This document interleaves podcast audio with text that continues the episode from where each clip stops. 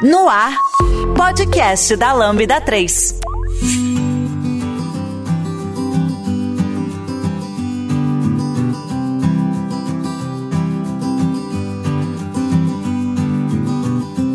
Olá, eu sou a Patrícia, esse é o podcast da Lambda 3. Hoje vamos falar sobre diversidade cultural. Aqui comigo estão Anderson Vasconcelos, Luan Castro, Paulo Fernando Vieira Júnior, Rogerinho. Não se esqueça de dar cinco estrelas no nosso iTunes, porque ajuda a colocar o podcast em destaque. E não deixe de comentar esse episódio no post do blog, nosso Facebook, SoundCloud e também no Twitter. Ou se preferir, manda um e-mail pra gente no podcast@lambda3.com.br. A Lambda 3 estará presente no TDC Connections, que rola nos dias 8, 9 e 10 de junho, em parceria com a Microsoft, levando palestras incríveis de tecnologia e muita ação de gamificação, que vai agitar os três dias de evento e premiar um Xbox Series S. Participe da sala gratuita da Microsoft.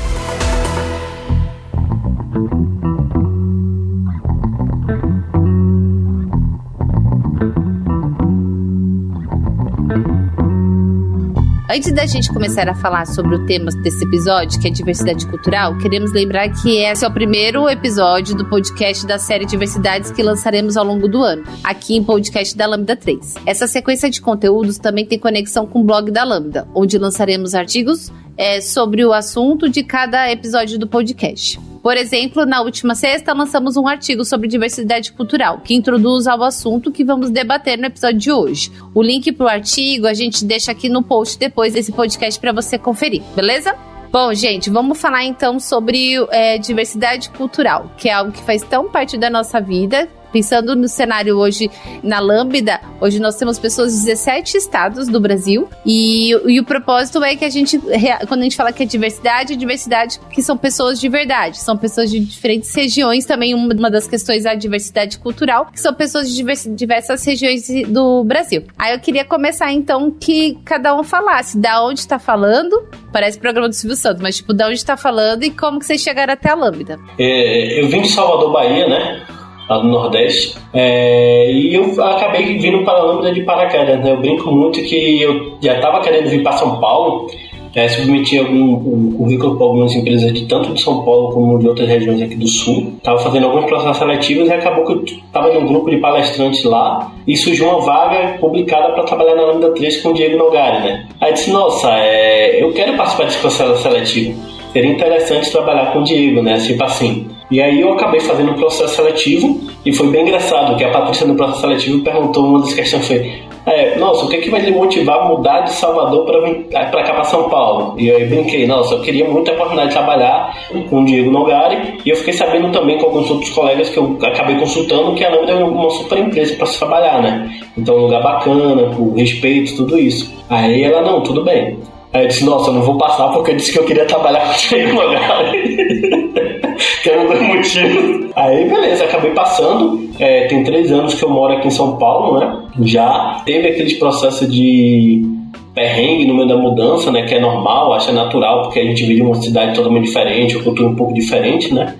Mas é isso. Deixar, a gente vai acabar falando um pouquinho mais dentro desse podcast sobre esses tópicos, né? Como foi a minha chegada, talvez, como foi de cada um aqui a vivência, quais foram os perrengues que a gente acabou passando em si, né? E o que, é que a gente observou assim de diferente nos primeiros momentos. Mas agora eu passo a palavra para o pessoal que está aqui para falar um pouquinho também de onde veio, é, o que motivou estar tá vindo para a Lambda. Você disse que veio pro sul, Anderson. É, região sudeste, na verdade. É porque eu subi Você falou hoje. que veio pro sul. É, é sudeste, quando, desculpa. Quando aqui eu vinha, eu falava que eu vinha pro norte. Não. O pessoal daqui, o pessoal de São Paulo fica bravo. Não, aqui é. não é norte, aqui é sudeste.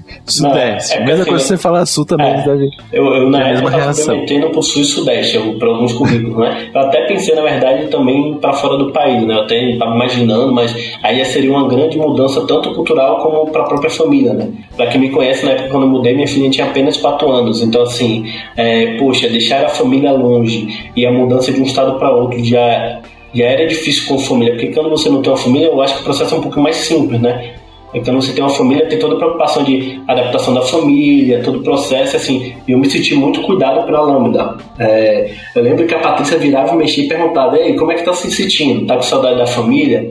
É, e aí ela perguntava, e aí, a família tá preparada, tá decidida a vir mudar para cá? Aí ela chegava, ainda dá tempo, se você acha que não está se adaptando, dá tempo ainda de você pensar, né, para depois não trazer as meninas de tipo, ah, não era isso que eu queria. Então teve todo um cuidado, toda uma preparação, não foi tipo, vem e não tô ligando como é que tá. Eu lembro que na primeira semana que eu passei, no primeiro mês, nossa, eu tava sem plano de saúde, né, quando eu vim pra cá, e aí peguei uma conjuntivite. Aí, meu Deus do céu, onde é que eu vou ser atendido? Aí eu perguntei, eu tinha alguns conhecidos de São Paulo, eu perguntei onde é que eu posso ir pelo SUS. Aí eu tava na região central, ali próximo da Lâmina, tinha um hospital, me esqueci o nome, alguém sabe? Que está ali famoso, ali na Santa Cecília. Samar... Ah, Santa Casa. Santa Casa, que a Lâmina até fez um chatbot pra ele, né? É o hospital da Santa Casa. Então eu acabei indo pra Santa Casa, foi super rápido, eu cheguei todo preocupado, meu Deus do céu, é, como é que vai ser meu primeiro mês de empresa em outro estado, eu vou ter que meter atestado de tipo uma semana mais ou menos. Aí eu cheguei, Patrícia, como é que eu vou fazer para poder não ir trabalhar? Tudo preocupado, né? Eu digo, não, mas se você quiser eu posso ir. Ela, não, fique em casa, não quero que ninguém pegue isso aí. Você tá com o equipamento aí, tá, então uma, você trabalha da casa, a gente comunica ao time e você faz tudo remotamente. Então eu fiquei uma semana trabalhando remoto e foi super tranquilo. Bom, eu posso falar que eu tô, talvez eu esteja mais, mais distante aí do, do núcleo da Lambda agora, não sei. Eu falo de Belém do Pará, que foi de onde eu fui para Lambda em 2019. Eu fiquei em São Paulo um ano e quase dois, mais ou menos. Voltei agora, minha mudança está toda espalhada aqui na minha, ainda na minha casa. Mas, assim, o que me moveu foi bem parecido com o do Anderson. E é uma coisa que acontece um pouco já entrando na parte mais cultural, ainda que seja uma cultura ainda de trabalho, né? Mas é bem comum que as pessoas do time de desenvolvimento, eu trabalho no time de desenvolvimento da Lambda, é bem comum que as pessoas aqui de Belém a região norte em geral, né? É, que a gente chega em algum momento em que ou você é, entra, sei lá, em algum cargo público, ou se estabiliza por aqui, ou você acaba precisando, precisando não, mas acaba é, sentindo algum, alguma vontade de algum desafio diferente, né? E o volume pô, financeiro e de pessoas e de clientes de São Paulo é muito diferente é, do volume que, que rola aqui em Belém, né? Então eu acabei indo. Na verdade, eu fui para São Paulo no final de 2018. Já deixei uns currículos, não vou mentir. Não vou mentir que eu também já pensei em, em ir, na, ir na Lambda. É, eu cheguei a olhar no Google Maps, era perto, tava no hotel que era perto, mas eu falei, não, é demais. É muito freak pra chegar lá do nada. E eu acompanho a Lambda há mó tempão também. Mas aí acabei sentindo essa necessidade e falei, ah, acho que é a hora de mudar, né? Acho que se rolar alguma alguma proposta, eu vou. Acabou rolando algumas outras, mas aí entra no que o Anderson falou também sobre a questão do cuidado, né? Todo o processo da Lambda foi bastante cuidadoso. Eu senti, como eu já conhecia também a empresa, eu senti segurança de, de mudar. Rolaram umas propostas antes, mas aí sabe como é? Às vezes a pessoa pergunta, ah, onde você tá? Eu vou até contar aqui uma, uma estratégia que eu usava na época das entrevistas. As pessoas me ligavam, né? Primeiro que o meu DDD era 91. E a galera já sabia que eu não estava em São Paulo. Mas eu, e aí, vi que você mandou seu currículo aqui e tal. Mas você tá onde agora? Aí eu mandava, tô em Belém, mas eu tô só terminando um projeto. Eu já marquei de mudar para São Paulo. Não tinha nada, não tinha zero coisa. Já marquei de mudar para São Paulo, já tá tudo certo. Eu chego. Aí a pessoa, quando você chega aqui? Olha, acho que nos próximos 20 dias eu tô chegando aí. E acabei é, dando esse. Não, na Lambda eu não precisei falar isso porque a, a Ju, que não tá aqui com a gente, é, mas ela desde sempre já sabia que era de Belém e tal, e ela falou, me deu bastante segurança. Ah, a Lambda não vai te contratar, tipo, pra um projeto, aí acabou esse projeto, adeus, abraço, né? Tinha bastante cuidado. Aí eu senti coragem para ir para São Paulo. Uma coisa que você falou aí, Rogerinho, que me preocupou bastante é, então, o que acontece? Eu vi de uma empresa que eu tinha 10 anos de mercado, né, de trabalho lá, então eu estava saindo de lá, faltava um pouco tempo para eu talvez virar um supervisor, né? Eu estava com a promessa de um ano virar supervisor, já tinha seis meses desse tempo passado, e aí quando eu pedi demissão, teve conversa com o diretor, com de outras pessoas, mas eu acabei arriscando porque assim a, a, segurança que a Lambda me passou foi bastante isso aí. Nós não trabalhamos com projeto, não é aquela empresa que vai lhe contratar e, tipo, terminou o projeto, vai lhe mandar embora. A gente vai fechar outros projetos vai lhe, lhe, alocar. Eu lembro que foi uma das coisas que quando eu cheguei eu tive bastante preocupação, né? Eu ficava o tempo todo. E aí, meu projeto tá acabando, já tem projeto? E aí, meu projeto tá acabando, já tem projeto? E aí foi surgindo outros projetos tal, de, às vezes de um projeto para outro fica um período desalocado, mas tá ok. Para a empresa, ela lhe contrata para você ser funcionário, não para trabalhar no projeto A ou B, né? Apenas. Bom, é, eu sou do Rio Grande do Sul, de Santa Maria. É uma cidade bem no centro do estado. Eu vim para São Paulo há 27 anos. Mais que a idade. Você veio novinho, Paulo. Você veio ainda, ainda adolescente. Ali, aliás, ainda é criança. É, engatinhando lá. Isso. e bom, acabei questões familiares eu acabei vindo, né? Que uma, uma mudança na minha vida. Acabei fazendo a faculdade aqui e iniciei no, no mercado de trabalho aqui, meu primeiro estágio foi aqui, meus primeiros né, meus empregos foram aqui, então é, eu me adaptei bastante, me adaptei, tive que me adaptar à, forma de trabalho aqui, a forma de viver. É, é, é, é diferente São Paulo, né? Se bem que eu não vivi em muitos outros lugares, quando eu tinha 10 anos de São Paulo, eu fui para o interior do Paraná, trabalhei lá um tempo, depois voltei de novo para cá. Morei em muitos lugares em São Paulo, né? De aluguel, morei acho que uns sete lugares diferentes em São Paulo. Então, é, eu conheci várias regiões de São Paulo. Hoje eu moro em Cotia, né, grande São Paulo.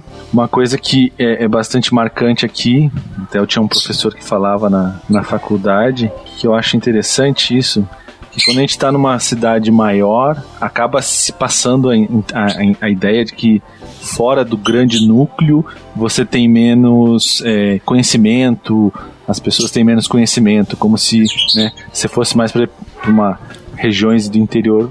E não é assim, né? Eu vim numa cidade que era de interior e as pessoas tinham. Tem uma boa universidade, tem, agora tem várias lá. Toda a região agora tem muitas universidades, mas isso é uma coisa que eu achei bastante interessante porque o professor falava que São Paulo as pessoas tinham um certo, uma certa arrogância técnica que ele falava que existia em São Paulo, polêmica.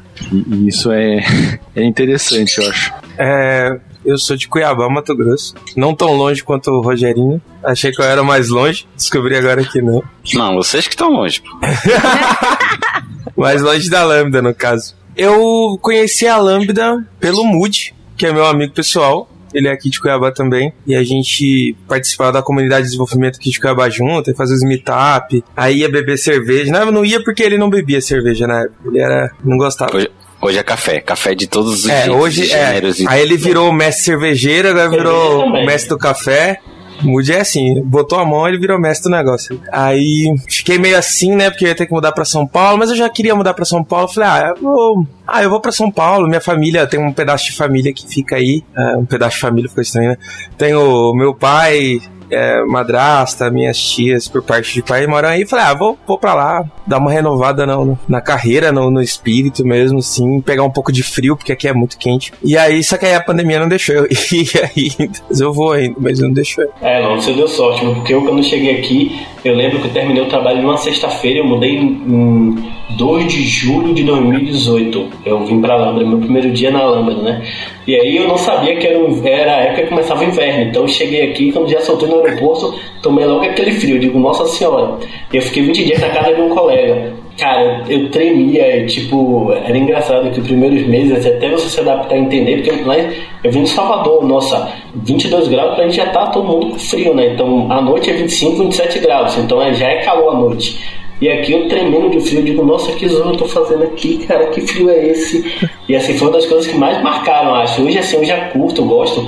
Eu fico brincando que, assim, é, lá em Salvador eu tomava café de manhã, sem camisa e tava pingando. E aqui, cara, é mais tranquilo. É, o casaco resolve tudo. O problema é quando você tá com calor, que aí tem que ter ar-condicionado, aí você sai de um lugar pro outro e toma aquele bafo quente, e depois volta pro ar-condicionado.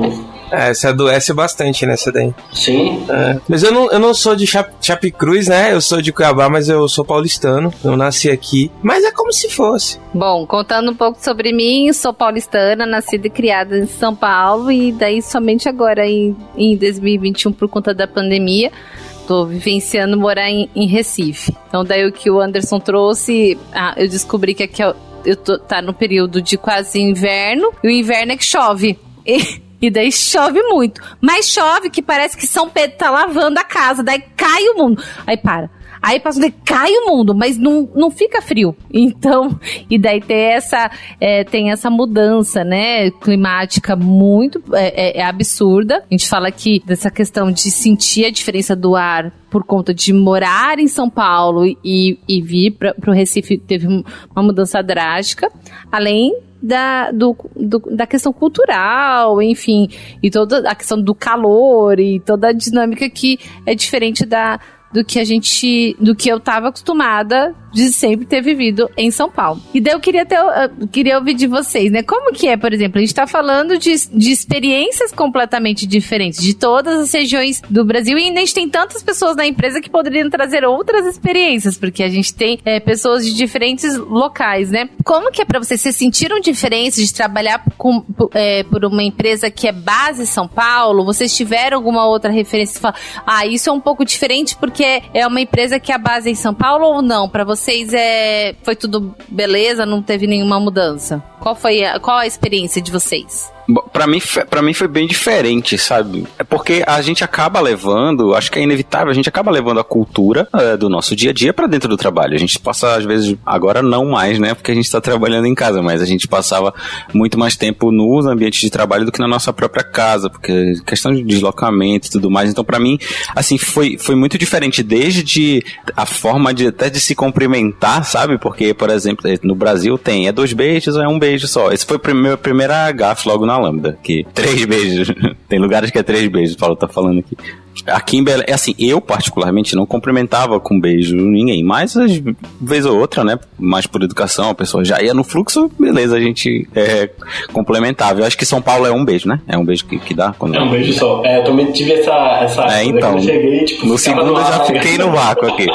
sabe? Então, foi bem diferente também pela forma como as pessoas é, enxergam o trabalho, né? Aqui em Belém, pelo menos, né? Que só trabalhei em Belém, São Paulo, mas é, existe uma relação. Na Lambda é diferente, mas existe uma relação muito menos formal com o trabalho aqui em Belém, no geral, do que é, em São Paulo, sabe? Na Lambda, como eu disse, é diferente, porque a gente é, acaba ficando bem à vontade. Então, é, eu senti. Eu, na verdade, me senti melhor quando eu tava dentro da Lambda, mas quando eu conversava com as outras pessoas, com que eu conheço. E quando eu saía também da Lambda, uh, eu acho que quinta-feira, que era o dia mundial de beber cerveja em São Paulo, que tipo, a gente saía, sei lá, seis e meia, seis horas do trabalho, tava todos os bares lotados, com as pessoas ainda vestidas de trabalho, conversando, sabe? E existe uma relação muito mais formal, muito mais, é, às vezes até visceral com o trabalho. É, essa é a visão de um paraense falando, tá? Não, não tô dizendo que é verdade, mas era o que eu enxergava, assim, pro meu referencial, era bem diferente. Assim, eu, eu acho que tem vários aspectos que acabam se tornando, desde, desde que você falou do beijo, né? Como exemplo, escada rolante. Cara, é, você pega um metrô aqui em São Paulo, se você ficar na escada no lado esquerdo, o pessoal quer passar por cima, né? Então você meio que tem que seguir o. É, ah, eu quero seguir o fluxo, você tá com pressa, você vai subindo, né? E aí, junto no lado esquerdo. Então, a, ao lado esquerdo da escada rolante não para, tem que todo mundo subir junto. Quer, quer ir mais devagar, quer ir mais lento, vai no lado direito. E, cara, eu, eu até acostumar, até me adaptar com isso aí também demorou um pouquinho de tempo, né? É, bem bacana. Outra coisa também é a distância. É, quando o pessoal fala assim, ah, eu moro. Eu pergunto, pô, você mora onde? Ah, eu moro a uma hora e meia do trabalho. Eu digo, nossa, cara, o cara mora longe, eu vim pra cá. É, é absurdo. Aí. aí, tipo, lá em Salvador, dependendo do local, deu 30 minutos de distância, é longe. Deu uma hora, o cara nem quer mais pra vaga de emprego. Tem emprego que deu 40 minutos de distância, a própria empresa não quer contratar o cara, porque ah, vai, pegar engarrafamento, vai demorar. Em São Paulo, por ser uma cidade muito grande, assim, né? A região metropolitana de São Paulo é grande, então acaba que uma hora e meia tá ok. Hoje eu moro a uma hora e vinte e poucos minutos, uma hora e trinta do trabalho, né? Então isso tá ok, né? É uma coisa que é normal, né? Natural isso. Assim, teve outros aspectos também em relação a, tipo, lá, lá na Bahia você fala assim, ah, é, muito obrigado, a pessoa responde de nada, aqui é muito obrigado, obrigado eu. Então, assim, tem, tem umas coisinhas que você acaba acostumando. É uma coisa também que, assim, o baiano ele é muito dado, né? Assim, como falou dado. É, você sentou, conversou ali, o cara começa a contar de sua vida, eu falo bastante também, né? Então você começa acabando, acaba conversando de várias coisas. E as pessoas de São Paulo elas são mais retraídas em relação a essas coisas, tipo, não fala de sua vida para não ter que contar da sua, mas assim, depois com o tempo acaba se abrindo, é normal. Acho que de início tem aquela barreira, né? Mas depois com o tempo acaba que vira tudo natural, né? É um pouquinho diferente isso. Então, quando a pessoa grita para você no metrô esquerda livre, ela não é. tá declarando a posição política dela, né? Não. Só quer que você saia da frente. É, sai da frente. Cara, é engraçado assim, eu não entendi a pressa, dizer assim, nossa, o pessoal fala de São Paulo que todo mundo anda com pressa, essas coisas. Mas não é a pressa, é porque assim, às vezes como você mora, é, pra morar na região central é um pouquinho mais caro, dependendo de onde você quer morar. Então as pessoas acabam morando em regiões um pouquinho mais distantes do trabalho. Então, o que, né? É, então, na verdade, as pessoas andam com pressa porque é longe, entendeu? Uma hora e meia. Então, você quer otimizar o tempo para você chegar no horário, entendeu? E isso tal que é uma coisa também que eu achei estranho, que lá em Salvador, a maioria das empresas ela começa o trabalho das 8 horas da manhã. Então, é das 8 às 18, uhum. geralmente. E em São Paulo é das 9 às 18. Tipo, ficar entendendo, cara, não tô entendendo, das 9 às 18 e na verdade isso é mais por causa da distância. Então as pessoas sabem que as pessoas moram longe, então esse horário começa um pouco mais tarde, mas tá ok, entendeu? Isso não influencia na produção do trabalho, né? Porque o cara não começou tão cedo que ele não vai entregar no mesmo tempo que uma pessoa começou mais cedo, né? Mas sabe, vocês estão falando dessa questão da distância, é, eu sou da área de pessoas e teve uma, numa outra empresa que uma vez eu marquei uma entrevista com uma moça que ela estava vindo de Piracicaba, eu acho, e era a primeira vez que ela ia para chegava em São Paulo. Então ela pegou ônibus, daí desceu no, no Tietê, né, no terminal do, rodoviário, e foi, na época, era pra Vila Olímpia. Eu marquei 10 da manhã para fazer a entrevista, mas ok, porque tava na agenda e tal. O que aconteceu? Quando ela entrou na Sé, que é a, que é a estação que o mundo tá, não é tipo o Brasil, Tem, é o mundo. Eu tá consigo tá ir pra Sé. Aqui de Belém eu consigo pegar o. Tipo isso, né? Que, que daí tá. O mundo tá dentro da Sé. Ela entrou no vagão e na mesma velocidade que ela entrou, ela saiu. Porque daí, como todo mundo foi levando ela, no tempo dela se agarrar em nada, e ela saiu pela outra porta. Aí ela tentou de novo, entrou de novo, se agarrou, não deu tempo, perdeu a sapatilha e coisa. E aí ela foi pra entrevista. E dela fez, pelo amor de Deus, o que, que é isso? Ela passou no shopping, comprou uma sapatilha, aí e, foi a hora que eu virei e falei assim, gente, porque antes eu falava, ah, você vai pra esse E em nenhum momento, vai vir pra São Paulo, eu no momento, tipo, você nunca veio pra São Paulo, acho que foi talvez a, a, a, vez que eu virei e dei, eu tenho esse cuidado. Você já veio para São Paulo? Você sabe como que é? Então, às vezes, até para proposta de emprego, a pessoa, ah, o valor é tanto, mas você sabe quanto que custa morar em São Paulo? Ah, mas é porque eu posso morar um pouco longe. Um, um, um meio longe é umas duas horas. Você vai querer ficar duas horas. Então, são coisas que eu acho que vale, e daí pensando como, como empresa, né, de ter esse cuidado. Se a gente tá falando de pessoas que vão morar em São Paulo, de trazer essa dinâmica, porque às vezes é assustador. E daí você tem que falar com as pessoas a respeito disso, porque às vezes você não tem a dimensão, e não é só por questão de é, grandiosidade, por ser melhor ou, ou, pior, e sim porque é muita gente, né? É uma outra dinâmica que você acaba não encontrando. O que eu mais gosto aqui, que eu ouço quando eu levo a minha filha na escola, é a pessoa falar assim: vai largar que horas? Que é largar que vai sair. Gente, eu acho o máximo falar largar. Então deve ser vai largar que horas? E daí vai largar. Vai largar 11h45, então vai largar. Então tá bom, daí isso daí tem essa é, é diferente. E quando, eu fui comprar, é, e quando eu fui comprar o uniforme da escola de minha filha, lá na Bahia é, é farda, né? Fardamento. é, farda de não sei o que, aí o pessoal, ela vai estudar escola militar? Aí eu não, é a roupa que veste pra escola. Ah, uniforme. Ah, tudo bem, uniforme. E é, eu aqui falando uniforme e o pessoal, uniforme? Mas o é, que é uniforme? Assim? Ah, não, a gente tem um fardamento. Falei, fardamento? Mas o que, que é o fardamento que eu vou comprar? Não, é, é a roupa. Ah, tá. Eu ainda eu falei com o Anderson. E aí, já deu as cinco estrelas no iTunes pro podcast da Lambda 3? Vai lá! É, aqui em, em Belém, é, a gente chama por pão francês, que paulista chama de pão francês, a gente chama de pão careca. Em cada estado é um nome é. diferente, então é, quem tá ouvindo aí no seu estado é certamente um nome diferente. E assim, teve um dia que eu tava chegando muito no fluxo, assim, em casa, ainda quando o mundo era mundo, lá em 2019. E entrei na padaria já cansado, sei lá, pensando em qualquer coisa, e eu falei, ô moça, eu quero isso, isso, isso, e dois pães carecas. E, ela deu, foi um berro, mas foi um berro, tipo, chamou muita atenção. O quê? Aí eu entendi o que eu tinha feito, né? Ah, são dois pães franceses. Ela, berrando ainda, disse: ah, tinha entendido dois pães carecas. então, mas foi exatamente o que eu falei. Aí tive que contar lá a minha história toda. Mas isso é bem, bem, bem interessante, sabe? Uma coisa que eu pego muito fácil, sotaque eu não pego tão fácil dos lugares que eu tô. Agora, gíria e essas expressões, assim, é muito rápido. Ah, a minha experiência em São Paulo não é atrelada à Lambda, né? Porque eu, eu comecei no, no período de pandemia e eu nunca me mudei para São Paulo, né? Eu não, eu, desculpa, eu não me mudei ainda para São Paulo é, para trabalhar. Mas eu já fui para São Paulo e demorou a passar o desespero de gente, porque eu não, eu não, eu não tenho muito costume de muita gente, né? Não. É, tenho alguns problemas com lugares lotados. E São Paulo, é, lugar lotado é só um lugar, não é um lugar lotado de pessoas. É verdade. então, e... dei rolé de metrô, é, e foi péssimo porque eu não conseguia segurar nas coisas, porque elas ficavam longe de mim. Tipo assim, eu entrei no, no, no, no metrô, mas eu não fiquei perto das barras. Então eu tava segurado pela inércia ali do, das pessoas ali. Que eu só não ia cair, porque se eu caísse tinha que cair muita gente pra eu cair. Mas. Mas aí a gente pega o jeito. Aí eu liguei pro meu pai e falei, ah, eu preciso. Preciso aprender mais ou menos, né? Onde eu vou, como eu faço, o que, que eu faço aqui. Aí ele deu um rolê de metrô comigo. Falei, ah, é assim, é tá tranquilo aquilo. Meu pai também é programador, então já me deu uns mais dicas. tem vaga aberta, sabe, né? Ai, meu, meu, eu não sei, meu pai trabalha na mesma empresa, sabe, tipo, 20 anos, sabe essas coisas assim?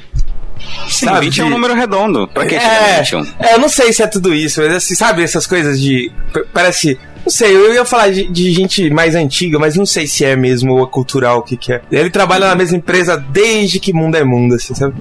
É, não sei porquê. E trabalhar na Lambda remota, você sentiu diferença? Do... Eu, é, eu nunca tinha trabalhado completamente remoto. E da pandemia eu trabalhei remoto na outra empresa, já foi é péssimo. Não por causa do trabalho da empresa, nem nada assim, é porque eu não, não me adaptei à ideia de não conversar com as pessoas que eu gostava, ou de, de fazer o, o shortcut. Eu não sei, é, sabe, aquele. É, eu vou pular a burocracia, eu vou ali no meu amigo e falar assim, cara, é, eu voltei um teste, dá uma olhada lá pra mim e tal, sabe? Coisas mais humanas que quando você tá remoto você uhum. tem que passar por uma burocracia aí tem que marcar uma call, aí tem que esperar a pessoa ficar disponível, todo um processo mais longo, então eu achei bem ruim, mas agora eu tô gostando, não sei porquê, agora eu tô achando legal. Mas na Lambda é muito diferente trabalhar remoto, muito diferente. Pelo menos trabalhar em geral é muito diferente, eu tenho muito apoio e os meus colegas de. Eu, eu já, eu já participei de quatro projetos, né? Quatro, cinco acho que sim. É, e, e, todos os projetos que eu participei, os meus colegas cuidam muito dos meus horários, que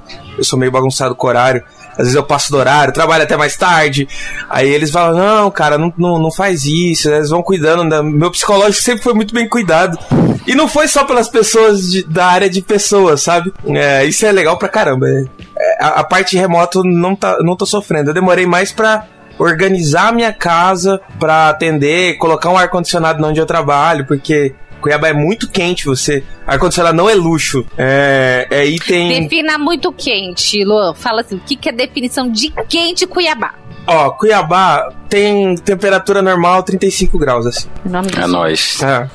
Normal, assim, tipo, é um dia normal que você vai sentir calor porque tá calor, mas não é, tipo, absurdo. Mas aqui chega a 40 graus, chega a 39, tem sensação térmica absurda a gente mora cercado por vários vales, é, por várias colinas, né? Por várias montanhas. Então a gente não ganha vento. Então aqui é muito quente, é meio mormaço. Ah, e aqui a gente tá perto do centro geodésico. Então, tipo, realmente é bem quente, velho. Tá bem no centro mesmo. E, e, tem períodos que a gente tem umidade abaixo de 10%, que é absurdo, que tem é extremófilo aqui, sabe? Tem horas que você dá uma sofrida. É. Bom, é, eu quando vim para São Paulo, eu praticamente comecei a trabalhar aqui, né? Então trabalhei em várias empresas, bastante indústria e multinacionais. Então é difícil para mim comparar como o que é. Eu trabalhei pouco no Rio Grande do Sul, né? Trabalhei, mas não foi tanto em empresas grandes, né?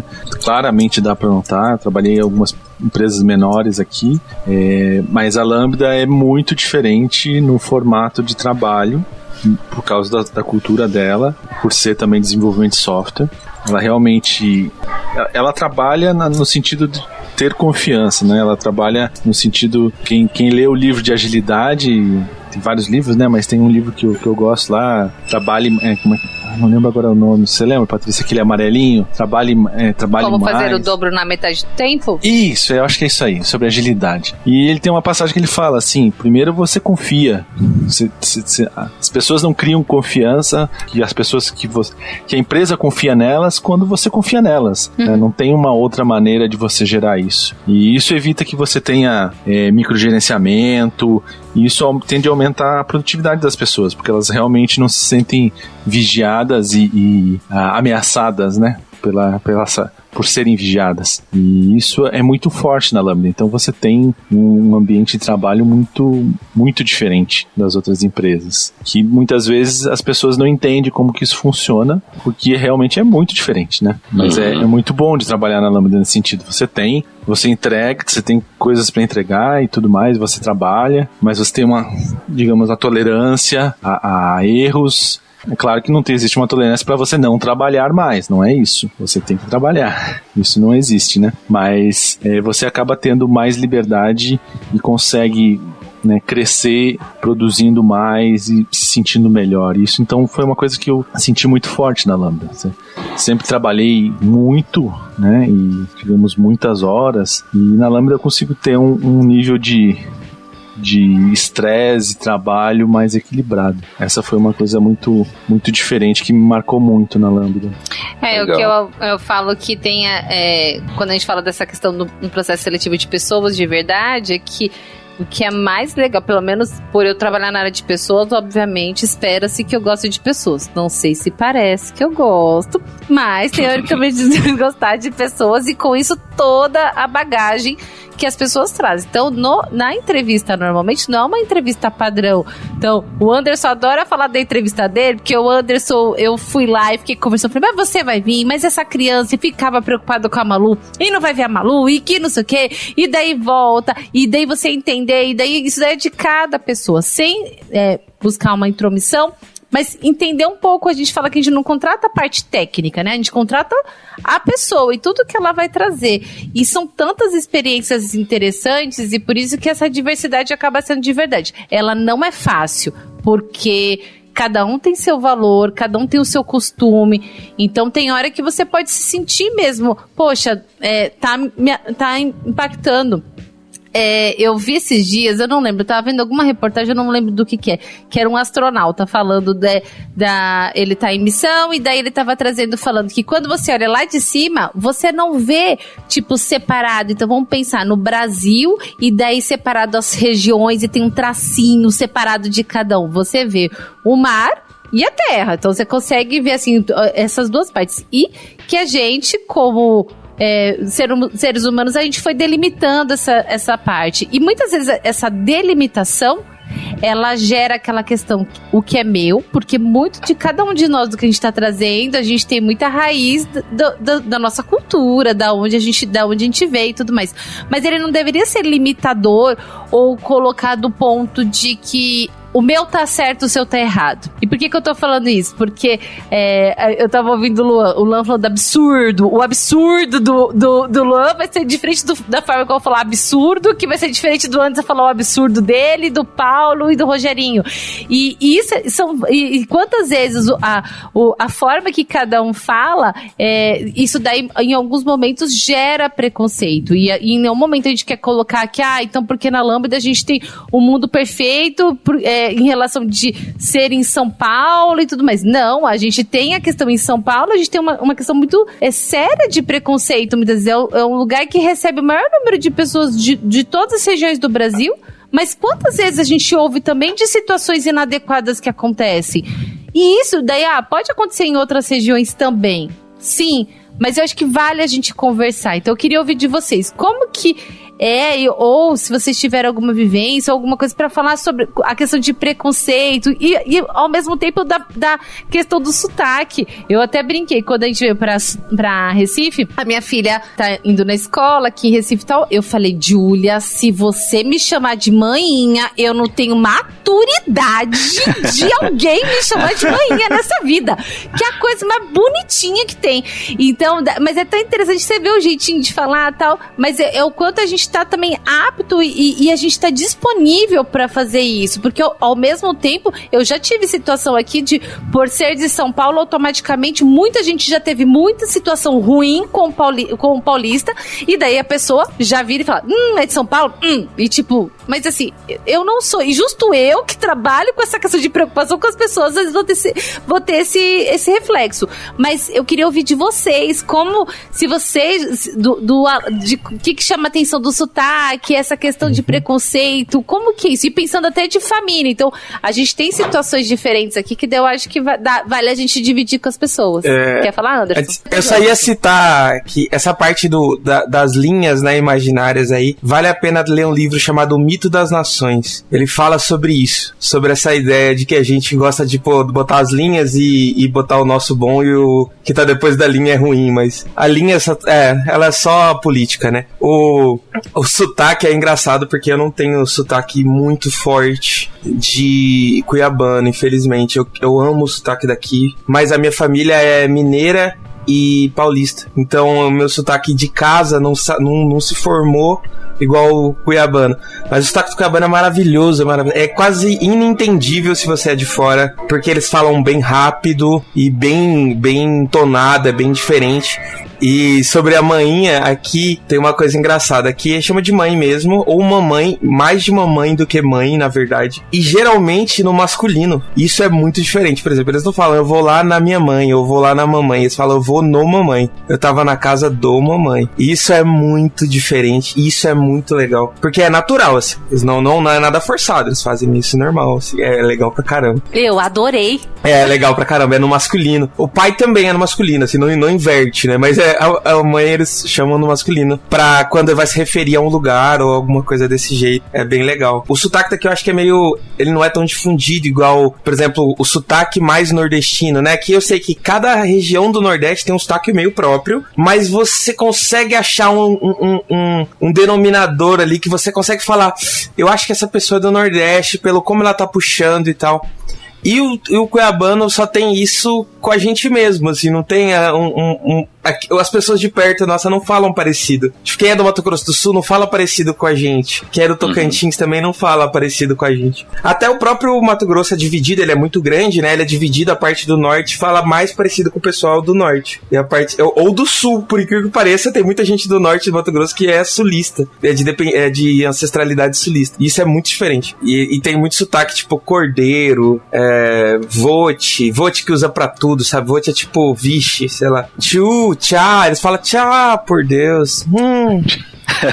Tchu. Legal, cara. Tchau, por Deus. É, o garçom já, já, já presenciei isso. O garçom chegar e falar assim: ah, o senhor quer mais. Vai, vai, vocês vão querer mais uma cerveja? Ele fala, tchu. Aí o cara já, beleza, entendeu que é não e vai embora. Isso é muito bom. ah, Isso é maravilhoso. Achei que era, achei que era duas. Não, é, parece duas. É, é tipo, só, tchau, tchau, tchau. É.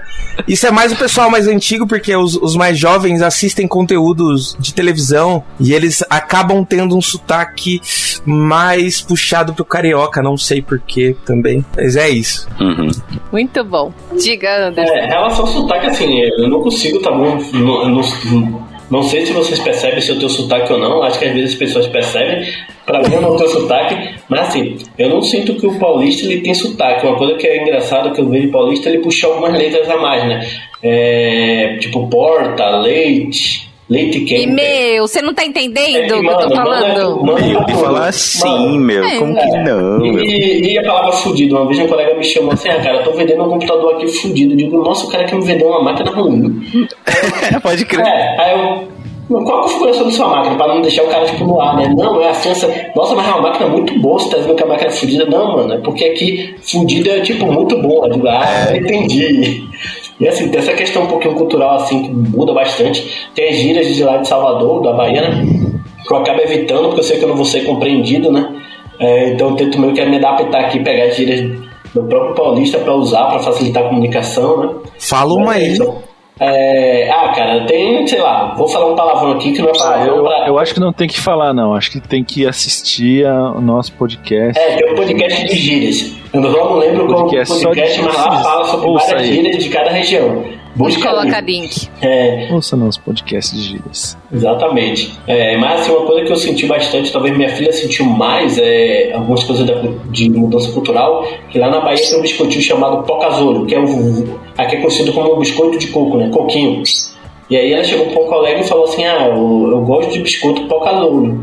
E aí o colega, não existe isso, ela começou a chorar, e também teve a questão de lá é A, E, I, O, U, que é A, E, I, O, U.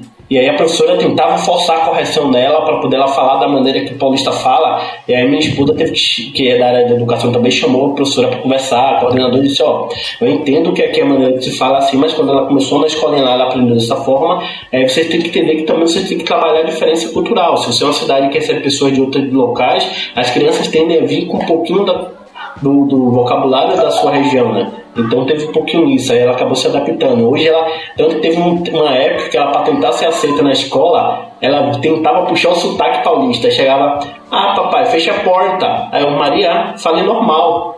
Ah, ah, me dá um copo de leite. Aí eu, Maria, não é assim que você fala. Tipo, é meio para tentar ser aceita pelos coleguinhas de sala e pela própria professora na época. Né? Eu não tenho. Eu pego muito rápido o sotaque. Eu acho que São Paulo deve ter esse sotaque. E se eu ficar conversando no telefone com uma pessoa de outra região, eu já começo a falar igual. É, para mim é muito rápido isso. Então as pessoas quando eu falo que eu sou do Sul, as pessoas até estranham, mas você não tem sotaque. Conheço pessoas que estão há anos em São Paulo e não e mantêm o sotaque originário, né? É, mas criança eu acho que se adapta muito rápido mesmo. Então elas porque é o que elas ouvem elas acabam repetindo. Acho que o que a gente ouve e acaba repetindo acaba sendo muito preponderante. E a gente é um animal social, né? É, é normal a gente se adaptar, forçar a adaptação.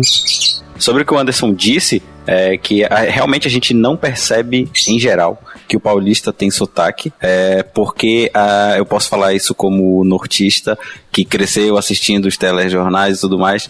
É, isso vem da construção da gente vendo as pessoas falando, a gente assimila que, sei lá, as pessoas falando no Jornal da Globo, no Jornal Nacional, que aquilo é o normal, é o correto. Correto não, mas é o, comum, padrão, digamos assim. É. Exato, padrão. É, então a gente acredita que não, não tem sotaque, mas na verdade tem. Isso eu percebi bastante quando eu fui e voltei. Como eu disse, eu não pego tanto sotaque. Quando eu tava em São Paulo, as pessoas achavam que eu era carioca, porque nortista, a gente fala muito parecido, a gente é, do Pará fala muito parecido com as pessoas de Manaus, que é chiando, falando mais, depois, dois, três. E aí em São Paulo, algumas pessoas que eu conheci automaticamente, se a pessoa chia, ela é do Rio de Janeiro. Não importa se a gente fala égua, por exemplo, é a gíria que, meu, serve para tudo aqui. Se você quiser demonstrar surpresa, você fala égua. Se você quiser demonstrar que você tá chateado, você fala égua. Sabe? Tudo depende da entonação. O égua serve para absolutamente qualquer coisa do, é, do paraense. É, então, eu hoje eu percebo, é, durante a minha infância e adolescência, eu não notava, achava também que, pô, nossa, paulista não tem sotaque, olha só esse, sei lá, o jogador de futebol tal fulano, falando aqui, ele não tem sotaque nenhum. E depois, crescendo, entendendo melhor as coisas, quando eu fui para São Paulo, eu comecei a perceber mais. Tem as pessoas que arrastam mais ainda o sotaque, né, de realmente falar tem a pessoa que eu acho que é a parte mais é, ligada ao interior de São Paulo, que fala porta, é, que é, puxa mais o R, e tem o pessoal que fala porta, tipo Galvão Bueno, que fala porta, Ronaldinho, sabe? É bem interessante de olhar isso é, em São Paulo. Quanto ao preconceito que a Patrícia perguntou, é o que eu tive mais impacto aqui é, bom, quando você vem do sul, o pessoal fala, ah, que, que lugar lindo, não sei o que, papapá, né? Que é muito bonito. Mas é, a forma de tratamento no, no sul, digamos, minha, minha, minha leitura, né? é, o pessoal acaba falando algumas coisas de forma mais direta. E em São Paulo não é direto. Então em São Paulo tem todo um rodeio para algumas coisas, para você não pode ser tão direto, você não pode ser tão explícito, porque senão você se torna agressivo. Então, esse foi um ponto que para mim, quando eu vim para São Paulo, foi muito impactante, porque eu tive que me, adaptar a isso. Então, eu passei por bruto, né, muitas vezes.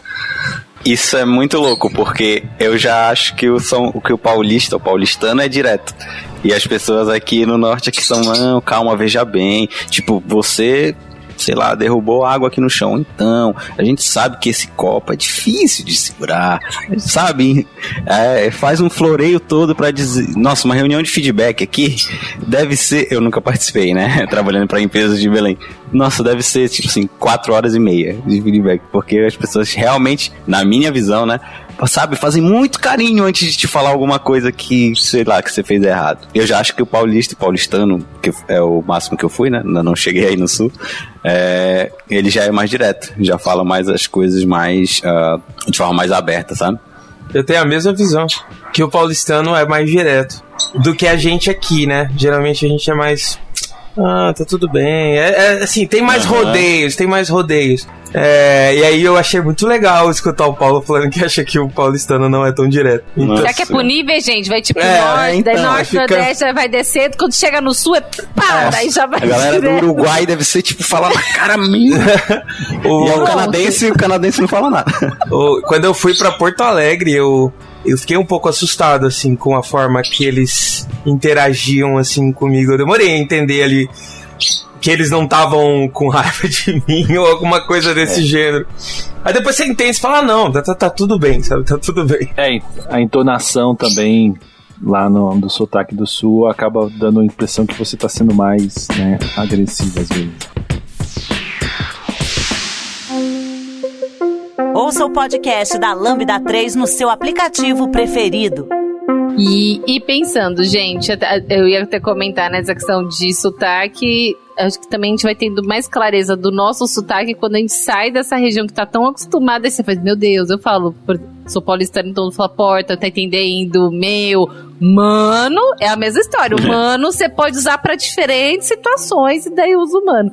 E a, e a minha filha, é, de uma situação que aconteceu aqui em Recife, foi falar, ela tem um amiguinho que o nome dele tem R. Então ele chama Arthur. Arthur, porque tem, daí abre o, o R, né? Arthur. E aqui fala Arthur. O R é pra dentro. Então, ixi, isso daí, por um período assim de um mês, foi algo muito que ela não queria mais chamar o menino. Porque uhum. toda vez que ela ia falar, aí falava Arthur, e daí tipo, poxa. E a mesma coisa que o Anderson falou, eu acho que a família, né, antes, a gente trabalhando já tem um impacto, mas as crianças, do que a Malu passou, a mesma coisa a Júlia. A, a Júlia fala tia, e daí a, a professora falou, não, mas daí é tia, porque se fosse tia, era T-C-I-A. Não, é tia, que ela, da, da questão.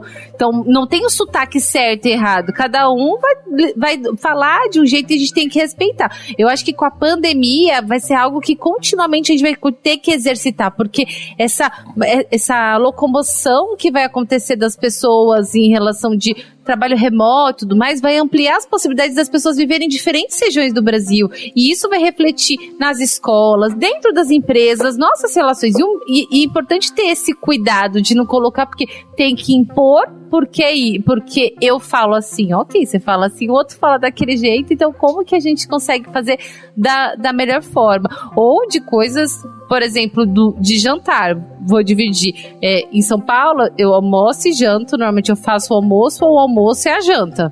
Não sei como é a casa de vocês, mas Normalmente você acaba almoçando e jantando. Aí eu descobri que aqui em Recife, e daí o que é importante também, né? Antes, daí eu acho que vale até você trazer, não sei se isso aí eu ouvi de algumas pessoas. As pessoas falam do Nordeste, pensam que o Nordeste todo mundo come acarajé e esquece que tem todos os estados é, no Nordeste. É um lugar tipo, só, né? Exatamente. E, e, daí eu acho que vale, porque, poxa, não, são, é, são diferentes é, estados com suas especificidades que é importante ressaltar. E aqui em Recife, não se janta a mesma coisa que você almoçou, você toma caldinho, aí é um caldinho quente pra danar pra tomar com cerveja. Então daí, é, toma aquele caldinho e, e, daí você pode tomar cerveja também, mas tá combinando. E, e daí fala, ah, você pode fazer o cuscuz com, com, com, a, com a carne de sol, e, ou, ou, você vai fazer algum lanchinho, mas não jantar. Por quê? Você, tipo, é, escurece muito rápido e você não vai comer muita coisa. Não dá pra comer a mesma coisa que no almoço. E também no amanhecer, aqui amanhece quatro e meia da manhã. E aí muda a dinâmica é. completamente do que a gente tem, que eu tava habituado em São Paulo, né? Sim, uma coisa que é engraçada, às vezes eu tô com minha mãe, né, falando no WhatsApp, e aí ela às vezes chega assim perto da janela, eu vejo, nossa, já é noite aqui, ainda é dia, ó, como tá é. aqui. Aí eu fico perturbando, uma coisa que eu gostava muito aqui em São Paulo, que eu só peguei um ano aqui com horário de verão. Nossa, eu ficava até 8 horas da noite ainda era dia em São Paulo, então eu conseguia chegar do trabalho pegar minha filha, descer para brincar um pouquinho e ainda depois subir. E para mim é como se o dia tivesse se alongado, né? Isso era bem bacana, né? Lá não, lá deu 18 horas em Salvador já, já é noite. Aqui dá 18 horas e tá começando a anoitecer. Na... É, Depende da época do ano, né? Também. É. Na região de vocês tem quebra-torto. O que, que é isso? Deve ter, mas deve ser outro nome. É, pegar o que janta e comer no café da manhã. Quebra-torto quebra nome? Ai, gente. É, o, é, o, é, é, tipo comer comida no café da manhã, né? É, isso é uma, uma ah, eu sim. acho que é daqui isso. É, eu acho que isso não, é daqui. Não. Gente, minha, minha filha é do Centro-Oeste, então, Luan, que ela adora o quebra-torto. Ela adora Nossa. querer tomar de café da manhã. Olha só. Nossa, é bom demais você pegar aquele feijão de ontem, assim. Nossa, isso aqui é inconcebível. É. As pessoas. O que? Você não está tomando café preto? Ah, mas a gente toma café também. apenas? É. A gente toma café, não, toma café pra caramba aqui. Muito chá também. É que a gente Nossa, até brinca que chá com bolo, que eles gostam de chá com bolo, bolo de arroz. Mas aqui eles tomam, eles pegam, faz um. É, é acho que é mexido aí. Não sei se eles chamam de mexido. Não sei. Eles pegam o virado, acho que é virado. Eles misturam a comida, né? Que, e comem de manhã. É bom demais. Absurdo. É quebra-torto? Quebra-torto. Adorei, vou anotar. Não sei se tem outro nome em outro lugar. Eu não sei como é que é pra vocês aí, mas uma coisa que lá em Salvador é normal, é, geralmente a padaria é padaria mesmo, né? Então vende pão e é só pão. Tem padaria que só vende pão. E tem lugares também lá em Salvador que chama delicatessen, que aí vende pão e outras coisinhas. Mas, geralmente quando a gente fala de padaria é pão. Aqui a maior dificuldade quando eu morei ali no centro de São Paulo, ali perto da Paulista, era encontrar uma padaria mesmo que vendesse pão. Eu comprava pão no mercado. Pra mim isso era um absurdo, porque o pão no mercado nunca vai ter o mesmo sabor de uma padaria, né? De pegar o pão quentinho, passar uma manteiguinha. Eu ficava, nossa, onde é que eu posso comprar aqui? Eu tinha um negócio chamado padoca. Vendia de tudo, menos pão. Pode crer. Padaria em São Paulo é estranho, né? É. É porque ah, vende é uma, frango é um assado. É um restaurante. É. Aqui padaria vende pão só. Tipo assim, Quando... pão e, sei lá, um salgado, talvez, alguma coisa assim. Uhum. Pão, frios e leite, né? É, isso, pão, isso. frio e leite. Aí, quando, aqui, quando logo que eu vim pra São Paulo também, eu saía pra procurar onde que eu ia comprar pão, leite, um e compra no mercado, né? É diferente é, isso mesmo. E aí nessas padocas aqui é, é, muito mais caro, né? Se você for comprar o leite lá, se você for comprar o pão, porque é, não são normalmente não são eles que produzem, eles compram ah. e, de alguém, então acaba encarecendo bastante. E me tira uma dúvida, como é que é chamado pão? Por exemplo, aqui em São Paulo você geralmente chama de pão francês, né? Lá na Bahia você pode comprar tanto como pão francês ou como cacetinho. Ah, me dá dois cacetinhos aí. Aí eu ficava todo cheio de dedo pra chegar na padaria. Nossa, eu vou chegar, vou pedir e o cara não vai saber o que eu tô pedindo. Aí eu chegava lendo as placas, né? Ah, é pão francês, ô, oh, me dá 10 pães franceses aí, por favor. É que nem o Rogerinho, né? Com o nome careca. Pão careca. Pão careca. Mas Santa Maria é cacetinho também. Cacetinho também? Nossa, essa moça, é, um beijo pra ela se ela estiver ouvindo, mas ela fez uma cara impagável. Eu queria imprimir o meu pensamento agora para vocês verem. Que foi uma cara de horror e surpresa. assim, tipo, que você tá me xingando? O que que é isso? De onde você veio? Você tá, você tá bem? Aqui em Cuiabá é pão, só é pão.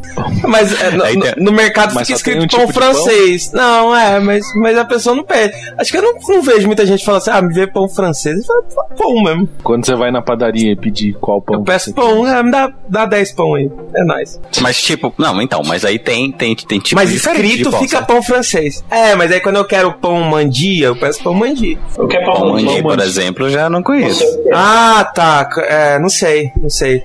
É porque lá é pão de leite, pão de sal. Pão mandi. É... Deixa eu descobrir o que é pão mandi aqui em outro lugar. Pão mandi. Tá aqui pão mandi também. Comprava muito pão filão, né? Que é tipo italiano.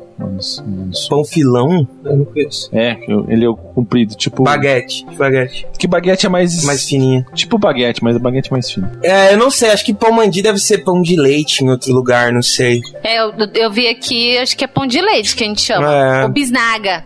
É, aqui chama de pão mandi. Pão mandi, gente, ó, a gente pode. Nossa, já tive várias ideias. A gente pode colocar agora algumas coisas específicas e a gente coloca como é chamado em cada lugar. Muito Isso daí bom, no onboarding, ó. Gostei da ideia. Vamos falar depois.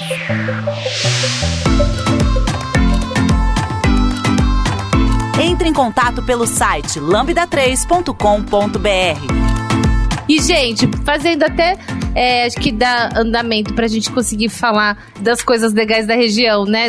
Que a gente não acabou não falando tanto, que daí dá pra gente ir fazendo esse fechamento que eu acho que dá pra vocês, cada um falar uma dica da sua região, o que, que vocês acham que é interessante. Dicas, tipo, ótimo. É uma pessoa que tá buscando, porque estamos buscando pessoas da onde? Do Acre, de Alagoas, Amapá, Ceará, Piauí, Paraíba, de Brasília, de Amazo do Amazonas, é, de Rondônia e de Roraima. Ainda não temos pessoas ainda dessa região. Lógico, se você é de outras regiões também, temos vagas para você. Mas a gente, para completar o mapa, ainda a gente tem pessoas. A gente está buscando representantes desses locais. É, aí, pra gente ir fechando, o que, que é, ia pedir para vocês falarem é, sobre dicas da região e, e dica que vocês dão para essas pessoas que vão trabalhar na Lambda. Então, o Rogerinho começou o podcast falando dessa questão. Antes ele falava: Ah, eu tô indo. Tipo, não é que eu tô aqui, eu tô, tipo, indo para essa região. Tipo, a gente não tem esse problema de você. Você pode falar a verdade, estou morando aqui, enfim, né?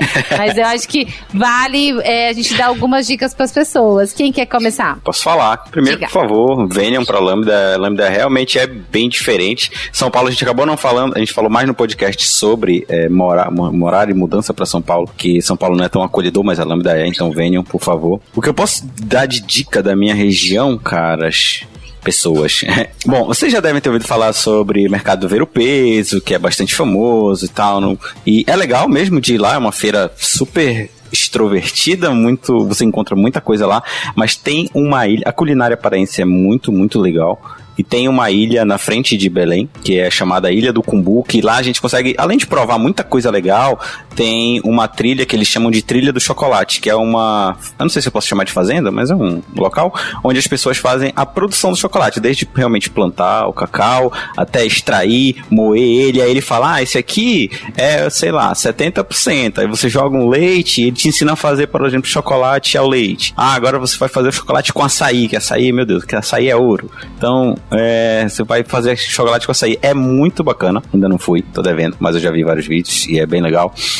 É, parece pelo menos, sabe? É bem interessante de conhecer esse processo. É, e as belezas naturais mesmo. O paraense, em geral, ele é muito bairrista. E eu posso falar como paraense que, que realmente é muito bonito. Tem muita praia legal para conhecer. Tem muita praia de água doce, que é uma coisa mais incomum uh, no Brasil. Então, por favor, venham. Uh, e venham trabalhar na Lambda também. É bem interessante, é bem legal essa parte de poder trabalhar, é, no meu caso, né? Poder trabalhar para uma empresa. Não, não é que seja de São Paulo, né? Mas é uma empresa que, na qual eu acredito na, nos valores, eu acredito nos valores tanto técnicos como na parte comportamental e pessoal.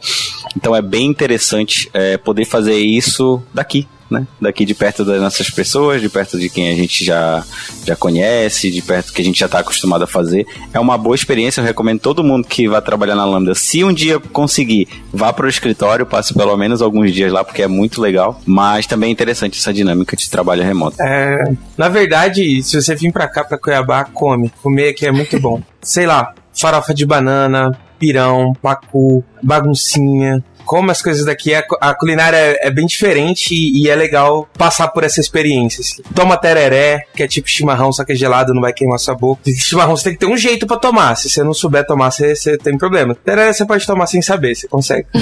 só não mexer na bomba que tá tudo certo, vai dar certo. Lugar para visitar aqui, eu iria pra Chapada. Chapada é maravilhoso. Eu, eu vou direto, inclusive, porque é, é perto da minha casa relativamente, assim, deve ser 50 quilômetros daqui, dá pra ir, tipo, no fim de semana. Acampar ver o mirante, tem muito rio, muita cachoeira, é absurda a quantidade de cachoeira que tem pra cá. Então, você gosta desse tipo de beleza natural mais fechada, aqui tem bastante. Muita, é, muita mato, né? Não é mato, é, mas a gente chama de mato, mas muita, muita parte natural mesmo, muita árvore. O, aqui tem uma parada interessante que eu não sei se no Nordeste também tem, mas pro, provavelmente é cerrado também no Nordeste, né? Não sei. Acho que é caatinga. Ah, é né? caatinga, é diferente. O Cerrado tem muitas árvores que resistem a, a ser queimadas. É bem legal conhecer, sabe? Tipo assim, elas são queimadas e elas não, não morrem. Elas jogam a casca fora e renascem de novo. A fênix das, das árvores. que é legal pra caramba. Aqui tem três biomas, né? Tem Cerrado, Pantanal e Floresta Amazônica. Não dá pra conhecer muita coisa. Louco sobre dica de, de, quem mora aqui trabalhar na Lambda, no caso, porque. É, trabalhar na Lambda, gente, pelo amor de Deus. Aqui, as, pelo menos as pessoas que eu convivi da parte de desenvolvimento, tem muito síndrome de impostor. Muito, muito Porque, ah, ah, mas eu sou de Cuiabá, eu sou só um cara de Cuiabá e tal, sabe? Eu não penso assim. A internet chega igual para todo mundo, você estuda igual em todos os lugares, você tem experiências igual todas as pessoas. Eu conheci gente muito boa daqui que não sabia que era boa e, e, e só foi descobrir quando foi para outro lugar e olhou e falou: Nossa, os caras aqui são parecidos com a gente, não é tão diferente, né? Tirem isso da cabeça, pelo amor de Deus. Eu sou assim também, eu me sinto. Eu às vezes falo: Não, eu sou só um cara de Cuiabá. Às vezes eu fui fazer, eu fui fazer um painel lá na TDC com o Moody, com o VC eu falei, nossa, eu sou só um cara de Cuiabá e tá o Mude, o VC e, e, eu esqueci quem que era o outro cara que tava lá. Então, acho que esse é o meu conselho. Assim, não, não, não se sintam menos. E a lambda é muito acolhedora também, então, tipo, você não vai, não é possível que você vai se sentir menos. É, mas se for tomar tererê, cuidado. Ele dá uma afrouxada no intestino. Né? É, ele dá aí muito longe muito. de casa. Você vai te limpar. Essa parte você não falou. Ah, não, mas é. Mas essa dica tem que dar, gente. É diurético, é diurético, é maravilhoso. Não, vai, você vai muitas vezes no banheiro. É, não vai pro calçadão lá da cidade, pra praça, tomar tererê, acha que vai ficar de boa lá. Muito a gente fica, a gente é acostumado, eu sou acostumado, a gente eu toma. É, eu dou dois, três litros assim, eu fico bem, só dá muita vontade de. Nossa! só dá muita vontade de ir no banheiro assim, é, né, xixi e tal. Mas o intestino Bom. não solta mais, não. É, Santa Maria é uma cidade bem central, né? é o centro também geodésico lá do estado, praticamente.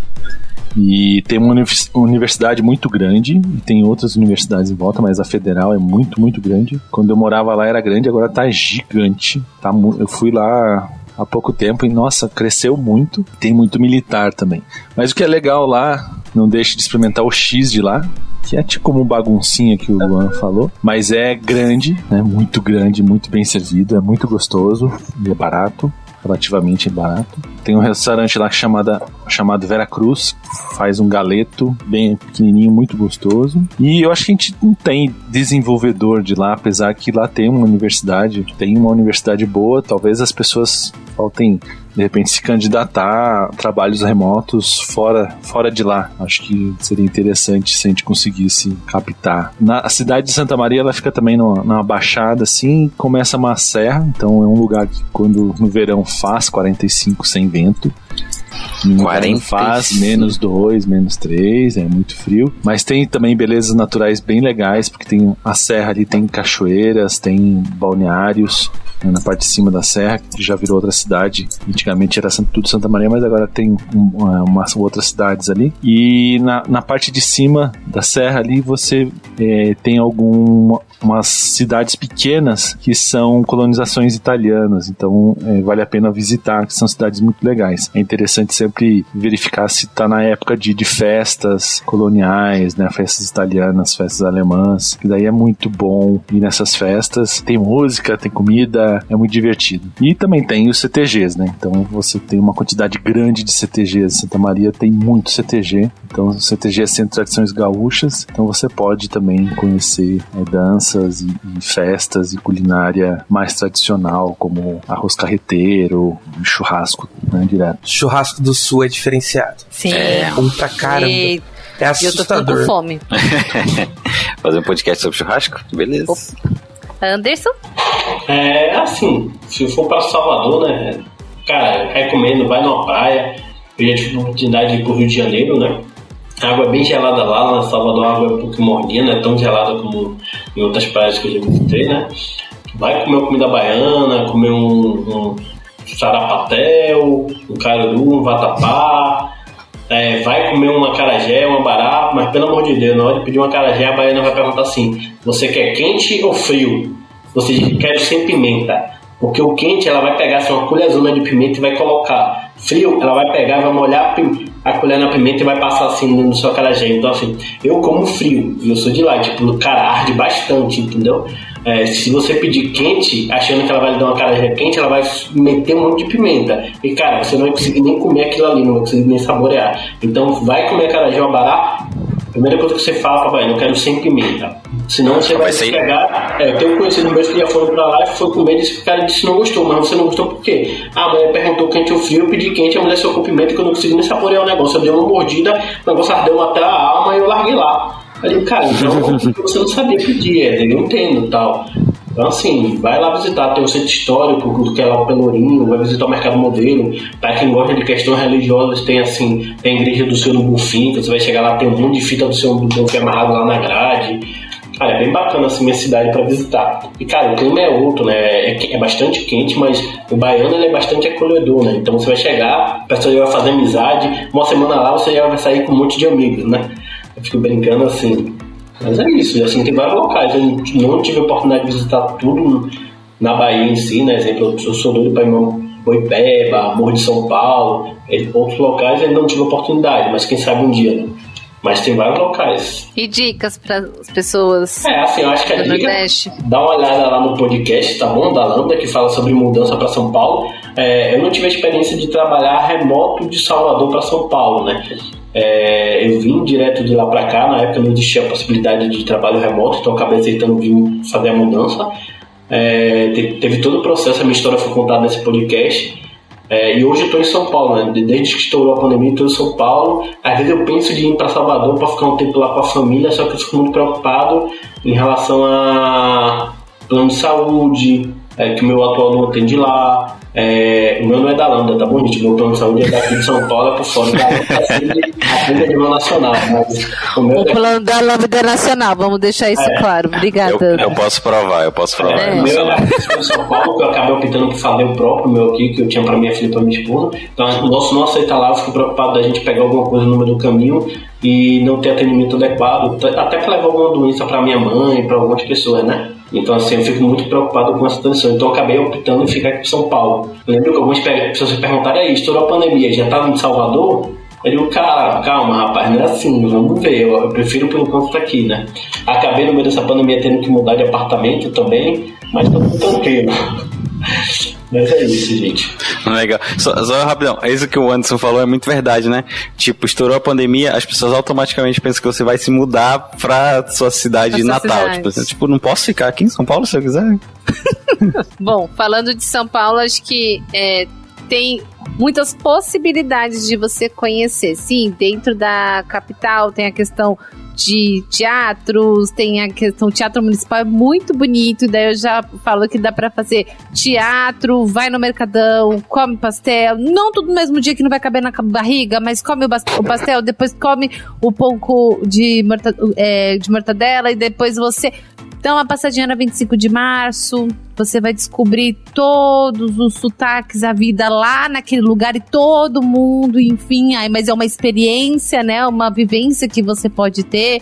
É, eu falo também que é, você morar em São Paulo tem aquela questão que você pode no sábado à tarde você pode vivenciar ou, e comer comida japonesa, passar na liberdade e tudo mais. E à noite você pode comer também uma bela pizza na moca e conhecer também o, o lado italiano de São Paulo.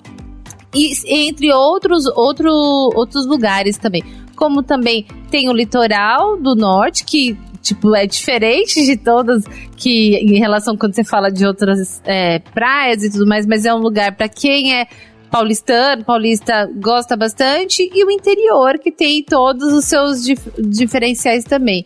A dica para quem vai morar em São Paulo, que a gente sempre fala, tenha sempre um guarda-chuva ou outros lugares sombrios, uma coisa dentro da sua mochila, e leve sempre um casaquinho, porque de repente você saiu de manhã e tá um calor, mas não confie, leve uma blusinha, mas leve um guarda-chuva, porque também pode chover nesse mesmo dia e ter uma ventania danada.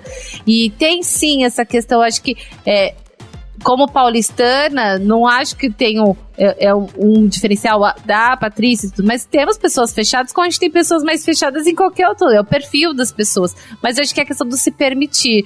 É, sair de São Paulo, por exemplo, me fez ver que eu tenho amigos de, de, várias regiões do Brasil, e isso é muito interessante, porque você acaba vivenciando isso.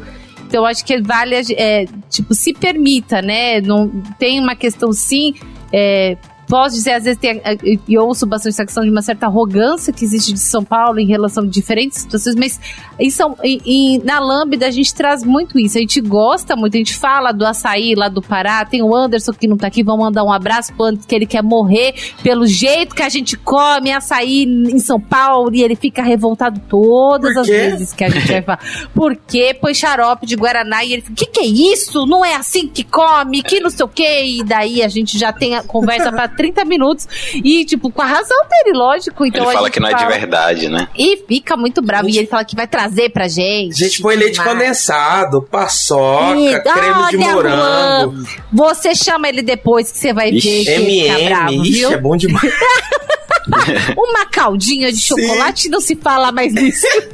Mas o que a gente fala muito é essa questão da, da gente buscar muito essa parceria, né? Respeitar, assim, conhecer a cultura, a gente adora as histórias, então, e, e ter esse olhar diferente, que é o que a gente espera que não exista só na Lambda, mas que existem em vários lugares, que é só assim a gente vai conseguir uma sociedade menos preconceituosa, que as pessoas consigam ter diferentes vivências da sua vida e que não se limite só, ah, porque eu moro aqui, tipo, eu nasci aqui, eu cresci aqui, eu morri aqui e ponto final. Não. Se você quiser ir pro mundo, por que não, né? E que a gente consiga oferecer isso. E se quiser, entre em contato com alguém da Lambda. A gente tá até acostumada, as pessoas, o pessoal chama a gente no LinkedIn, né? Tipo, oi! Aí já começa a conversar e daí pode contar um pouquinho mais da experiência. Beleza? Depois, falem se vocês gostaram desse podcast, se vocês quiserem falar mais sobre esse assunto, quem sabe a gente pode fazer uma segunda rodada. Queria agradecer muito, obrigada, gente. Gostei muito de conversar sobre esse assunto com vocês, viu? Também. Obrigado. Obrigado. Tchau, tchau. Valeu, gente. galera. Beijo. Tchau, tchau. Tchau, suas crianças. Você ouviu mais um episódio do podcast da Lambda 3. Indique para os seus amigos esse podcast. Temos também um feed só com assuntos de tecnologia e outro que mistura assuntos diversos. Toda sexta-feira, sempre com o pessoal animado da Lambda 3.